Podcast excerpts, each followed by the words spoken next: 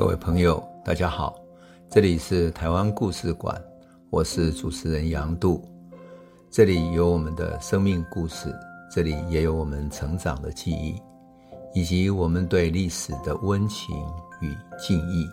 欢迎您收听。各位朋友，大家好。随着二零二四大选的接近，各方人马要角逐大位，可是。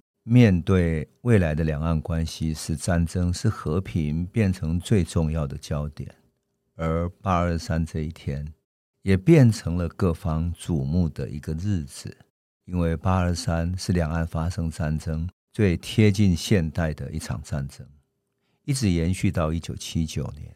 因此，八二三炮战这一天，传说有各路人马会去金门，各个总统候选人都会提出他们的政见。尤其是对于两岸战争与和平的政见，那么八二三炮战为什么这么重要呢？我想我们这一集就要特别来谈它。按照我们的 Podcast 程序上来讲，我们二二八之后应该要接到了一九四五到一九四九年之间的台湾，乃至于一九四九年的大撤退等等的。那么，我想为了因应八二三这个特别的日子，我把八二三炮战的这两集啊，提到前面来谈，所以我们这一集先开始来谈八二三炮战。我相信我们的朋友也一定会一样感到非常的瞩目。那我们就开始来谈八二三炮战。故事是这样的：一九五八年八月二十一号，也就是八二三炮战的前两天，蒋介石任命的第一个文人国防部长于大为。他当时听说有一师的海军陆战队的官兵派出去要增援马祖，他非常的着急，就赶快坐车从台北奔赴基隆的海军码头。码头上有一个师待命要上船，他把负责的副参谋总长罗烈找来，就问他说：“金门现在非常危急，你为什么不增援金门，而去增援马祖呢？”罗烈很无奈的说：“这不是我的决定啊。”但他也不敢讲是谁的决定，于大为就跑去问参谋总长王叔铭，结果答案竟然是说：“你想想，我怎么有权做这个决定呢？”很显然，这是最高层，也就是蒋介石的决定。于大为他本身是一个文人，而且是留学德国的，有非常专业的军事知识基础，文人性格这么浓的人。但是他想想还是不敢公然违抗蒋介石的命令。他想了一个两全其美的办法。他跟陆战队的官兵讲说：“你按照计划出海，但是在基隆外海绕一圈之后，马上转往金门。”海军的人害怕，他说：“这怎么办？怎么可以这样呢？上面追究下来怎么办？”于大伟拍胸脯说：“这个事情有什么问题的话，我负有全责，不要怕。”事实上，这是一个非常大胆的决定，因为。于大为所得到的情报告诉他，共军不断向福建集结，陆海空三军的兵力已经远远超出了寻常。而在八月八号的时候，共军的歼击机成群的在马祖的上空飞行，做出一副要攻打马祖、解放马祖的架势。而马祖只是贴近福州那么近的一个小岛而已，隔海都可以看到马祖那边的建筑。这个时候，他们的空军一飞出来，当然就飞到马祖上空嘛。国军的空军也没有在客气的，马上出动去拦截他们。双方的空军在马祖上空交火，你打我，我打你。打了之后呢，双方都号称凯旋而归。这个时候，蒋介石一如他在一九四五到一九四九剿共的时候的习惯，他直接指挥最前线的军队，所以他指挥海空军向马祖进军。这中间居然跳过了国防部长于大伟，你说蒋介石的指挥是对的吗？按照国共内战，他每一次指挥到前线，每一次都是错的。所以于大伟当然觉得这应该阻止下来，这是不对的。事实上，从于大伟来讲，他从金门的前线观察到共军绝大部分的部队，他的移动跟炮火的部署都转向金门。他判断出共军主要的目标还是在金门，因为马祖那边只是声东击西的一种战术性的攻击，所以他把主要的兵力都部署到金门。可是这是一场赌局，如果赌输了，共军真的打马祖的话，那么蒋介石追究下来，他要负起全部责任，怎么负责呢？同样的，于大伟是赌局做攻击决策的，大陆那边的决策者是谁呢？也是最高领导者毛泽东。毛泽东也不好过，他也是非常犹豫，因为呢，他在攻击之前几度跟解放军的将领开会，他一再问美国，如果对我们发动战争，会采取什么样的态度？可不可能造成美国人的伤亡？如果伤亡怎么办？毛泽东是一个很喜欢说政治夸大语言的人，所以他平常讲说美国人就是纸老虎，西方的帝国主义都是纸老虎，不堪一击。可是毛泽东的内心里面可是一个非常十足的现实主义者，他现实的估算是真正的担心的是美国，他知道打起仗来。美国有最高端的武器，最强大的火力，甚至于有核子弹，所以他绝对是一只货真价实的大老虎，他可不是纸老虎。事实上，毛泽东发动八二三炮战，他说法可不是说要把金门马祖打下来，他竟然说哈，起因是因为中东的黎巴嫩发动了一场革命。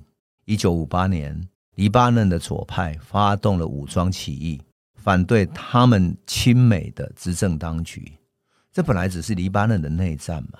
想不到美国从各个地方派了大批兵力去支援政府军。美国对于左派是必须把它消灭才会高兴的。英国也没有闲着，英国也出动去镇压。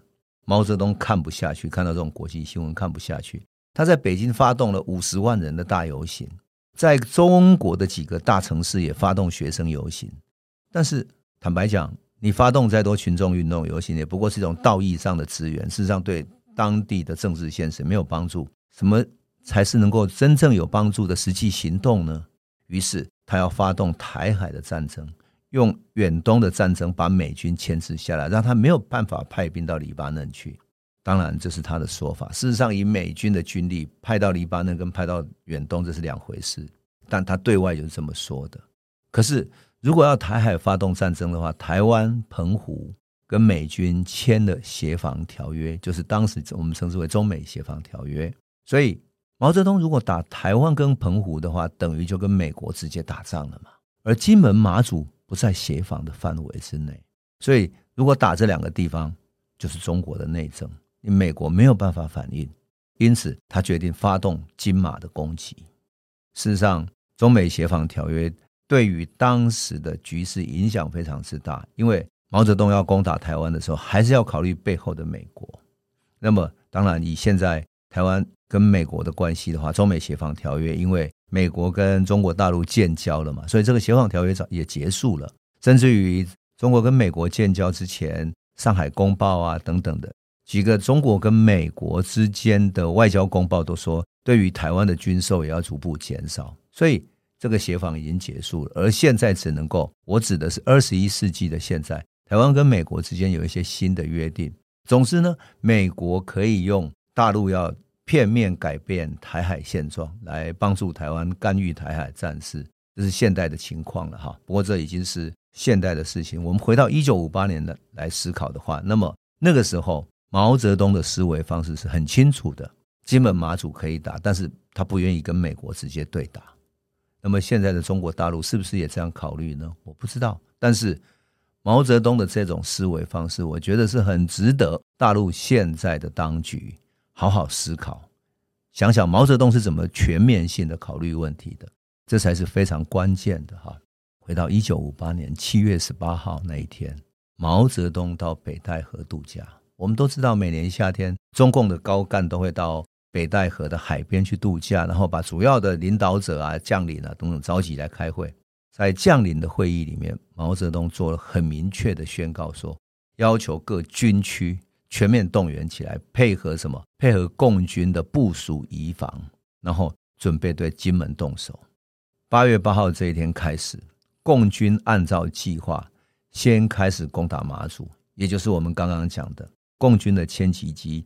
跟国军的飞机在马祖的上空交火，事情到了八月二十三号下午，毛泽东召集将领进行最后的会议，然后将领报告他一切都准备就绪了，每个地方每个细节报告完，最后毛泽东拍板定案，计划发动攻击。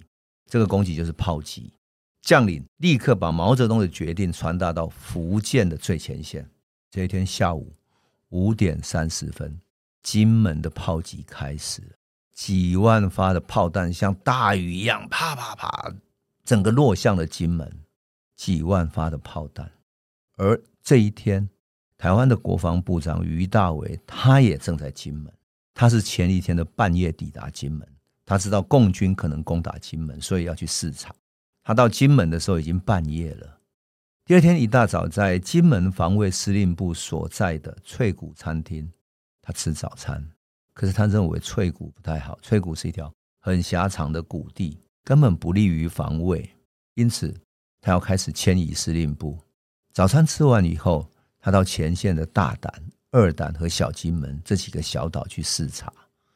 那这几个小岛都要坐船去嘛，所以很花时间。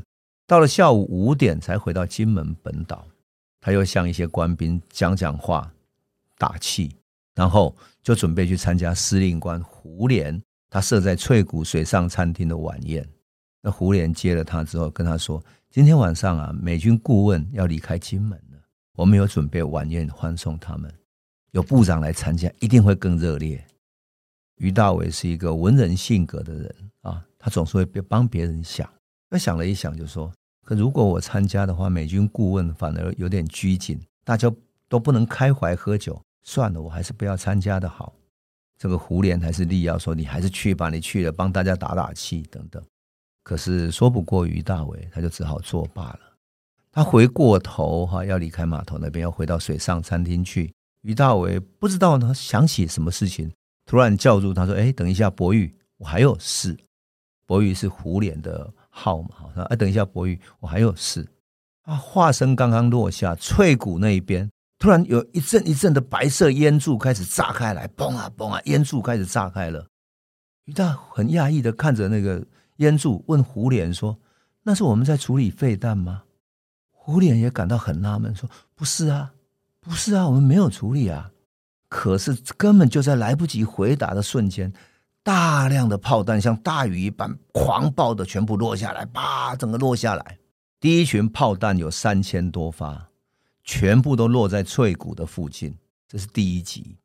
这表示什么？表示中共对金门防卫司令部所在的地形掌握得很清楚，所以他目标非常明确，就是要炸你的领导群，炸你的指挥中心。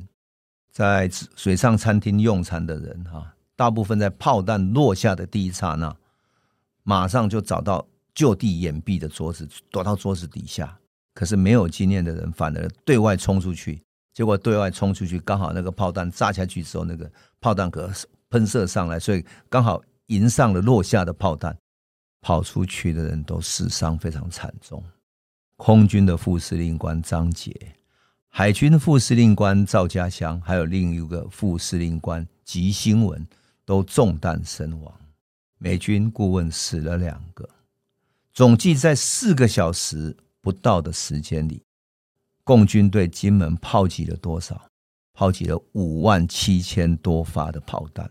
国军因此通讯中断，无法再指挥任何还击，只能够由部分官兵自行。找到炮弹，然后零零星星的还击，可是只能够击发三千六百多发，两边根本不成比例。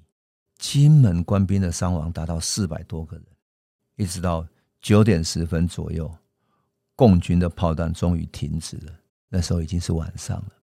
更重要的是，共军会不会随之发动登陆作战呢？炮击完了，是不是要登陆作战？可是于大伟判断说，如果共军要登陆的话，一定会先发动攻击准备的射击，也就是用强大的火力压制第一个滩头堡。但显然滩头堡没有发动任何攻击，没有任何炮弹。可是他更担心的是，明天以后炮击会不会继续，然后会不会发动真正的滩头堡攻击？这一天午夜的时分，台湾派出的一艘军舰开到了金门，这是来接于大伟跟其他的受伤的美军顾问。要前往澎湖去，他们先到澎湖，然后再转回台湾，两边地点比较接近，中转站。于大伟到医院一检查，才发现他头脑后枕部的地方，就是我们枕头头脑有没有枕在枕头上后枕部的那个脑壳里面，有一个像米粒一样大小的弹片，弹片很小，没有太大的妨害，就在脑壳上面，就是大脑的头壳上面。医生决定说，先不要开刀好了，因为这个时候开刀也也会有点危险，让他留在原位。可是于大为一想，这个弹片很小，可是力量只要稍微再大一点点，进入到脑部，他就没有命了。于大为一回到台北，他没有去见蒋介石，第一时间他居然是到美军协防司令部跟美国中将史穆德开始商谈。他带着弹伤，带着头部的那些弹伤，伤痕累累的去跟史慕德证明说，金门炮战已经开打了，我就是受伤者，而这个是共军先动手破坏和平的。道义上，美国必须援助台湾，否则。亚洲的和平没有办法保全了。国防部长面临共军的攻击，回到台北，居然没有向三军统帅蒋介石先去报告，反而先去跟美国协防的中将商谈，这个像话吗？你到底是对中华民国忠心，还是对美国忠心呢？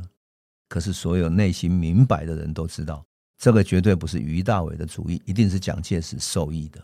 他要引起美国的同情，来发动更强烈的反击，要美国参加我们的反击。美国的协防中将史慕德后来在他的回忆录里面，他写到什么？他说：“此后六个星期中，我几乎没有回过家，炮击极为猛烈。他的目标是军事设施跟外岛补给作业，这种奇袭状况。”正是中国人要以使美国卷入直接对抗共党的军事行动中。史慕德心里很清楚，美国的共同防御条约里面写到说，如果外岛遭到攻击而威胁到台湾本岛的安全，那么他们会协助防御。如果不是这样，不会威胁到台湾本岛安全的话，否则就是什么，只会做顾问咨询及后勤支援，没有直接的军事支援。史慕德这个时候申请到第七舰队某一些单位跟他报道，然后调来日本的第十一海军陆战队的航空分队，还有从菲律宾调第五航空司令部提供后勤飞机支援，这些都要用来防卫台湾本岛。我特别讲清楚这个，是因为我们要知道，当时史慕德是在台湾，而他调的是日本的海军陆战队，他们的航空分队还有菲律宾。如果台湾台海发生危机的话，美国是不是也会从日本调，从菲律宾调？而现在，即使是二十一世纪，美国的部署以及美国的连结，不也是这样子吗？他还是到菲律宾去部署，到日本去部署。